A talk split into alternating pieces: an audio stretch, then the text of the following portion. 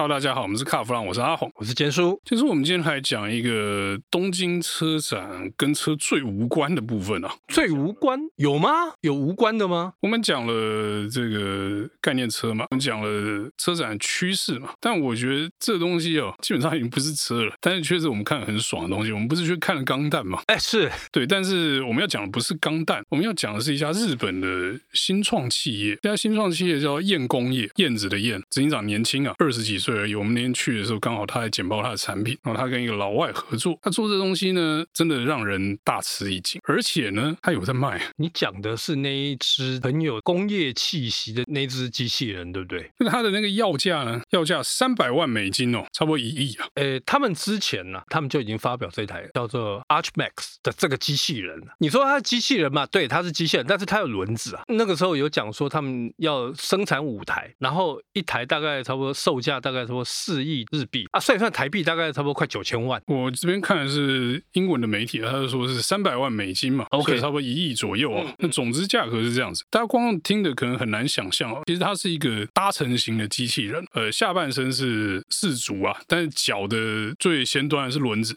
所以它是比较像车哦，勉强跟车有关哦。上半身的部分就真的很科幻，上半身的部分啊，那个我们对不起这个没有看动画的听众们，哦上半身基本上。我觉得就是装甲骑兵啊，那差不多那种感觉。乘坐空间就在身体的正中央，然后这个舱门是往前开启的。那最惊人的是，它搭载两只这个机械手臂啊，而且那个机械手臂是五指型的。而且我看它在 demo 的时候，那个手指头在动作的时候相当灵活。哎，对，那因为我们又去看了钢弹，我们就看了横滨那只会动钢弹，然后再跟这个 Archmax 相比之下，你就觉得钢弹是个屁啊！不，钢弹就是玩具啊，但是 Archmax 是一个活生生。在你眼前真的可以做出那些动作，然后那个手看起来是可以有抓握力。那你说给他一把光线枪吗？好像就可以上场打仗了，是不是？或者是在手臂上面装火神炮就可以了？你说这个就是动漫迷的这个幻想。这个东西实际的作用，我觉得它在工业上运用可能有很多不同的发展的机会。像我就看过一个预想，就是说你如果拿这个东西去做高架线路的维修啊，比如说修理电线杆的上面那个，你人就在驾驶舱里面嘛。对，因为它的下半身是可以升降，所以它就可以比这个传统的这种吊臂式的吊篮车安全哦。然后呢，因为手也够长，可以做够精细的动作，你就变成说人在驾驶舱里面就可以做那些一些基本的维修跟保养。当然，太细的东西可能就没有办法做。那除了这个想象中的这个运用之外呢，我觉得它还有很多的不同的运用的机会了。当然，突然一个机器人在那里，你可能说哇，好棒啊，就是卡通成真的，但是想不出来它可以怎么运用，而且。我觉得哈，照刚刚阿红这样讲，其实我觉得他们这一次会做这个，呃，比方说仿生的这种手背或者说机器人，我觉得这个在以后，比方说救灾也很好用。救灾的话，我觉得有机会了。那只是救灾，你在这个断垣残壁里面的移动能力就是一个很重要的点哦。那你机器人那么大哈，可能还不是那么的务实，而且万一你瓦砾下面是活人，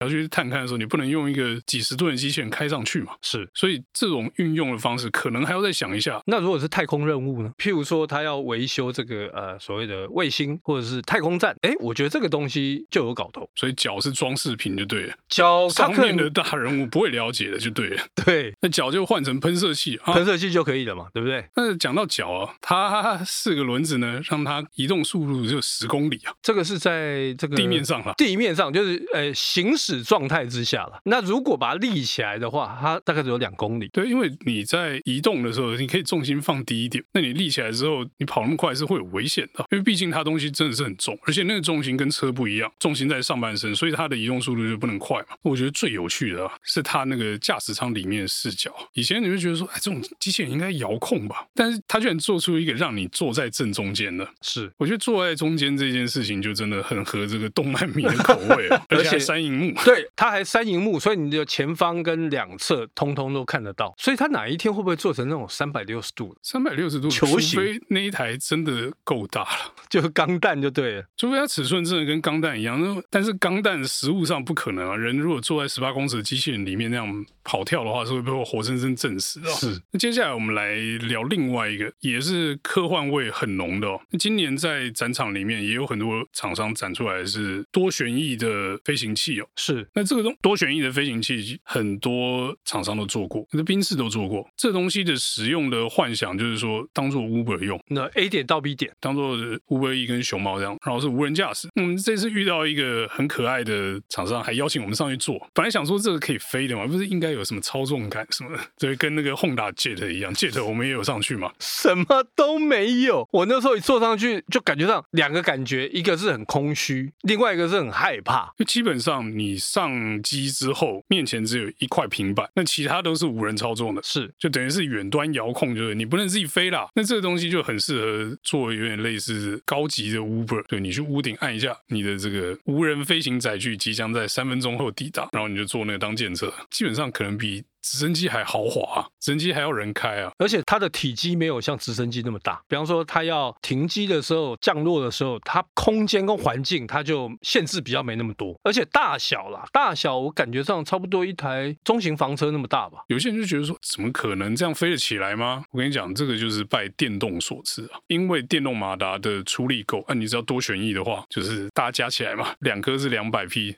四颗就变四百匹，大概是这样的概念哦。是，你弄个六轴八轴就可以有一定的有效荷重，当做空中计程车，好像也是可行的，哦，也是不错。对，那如果说我要从晴空塔飞港未来，对，坐那个不错吧？搞不好十分钟而已。而且它这个东西哦，如果说它是同一家出品的，他们应该会有这种所谓的在空中不会撞车的这个系统，空中的 ADAS 自动驾驶嘛，所以它飞的航线一定是固定。那你就跟这个火车一样，就是设定这个航班而已嘛，就没有自己撞自己的问题。但是，这也是美好的幻想哦，因为基本上它还没投产。那如果投产之后，它也要投产够多台做成机队，才需要去想那些碰撞的问题。那只是现在变成说，很多厂商都想做这一块，那也有已经量产做出来了。只是呢，以后你会看到满天都是这种算是哎无人机在飞嘛，或者是说这种空中计程车在飞嘛，感觉这个可能没这么快，还要一段时间，还有一段时间。但是你说开放归开放了，能飞归能飞，但是这个无人驾驶的飞机哦，这个东西就真。的很考验了，考验乘坐者的胆识啊！因为你万一怎么样的时候，我没办法去操作，所以我的命是交到别人的手上，交到机器的手上。不会啊，如果说开飞机的话，我宁愿相信机器，我也不愿意相信监书啊。是，谢谢你，因为我只是弄那种，我比较适合这个个人辅助载具啦。好，那我们今天这有关机器人以及未来飞行载具的故事呢，就到这边告一段落，谢谢大家收听，谢谢。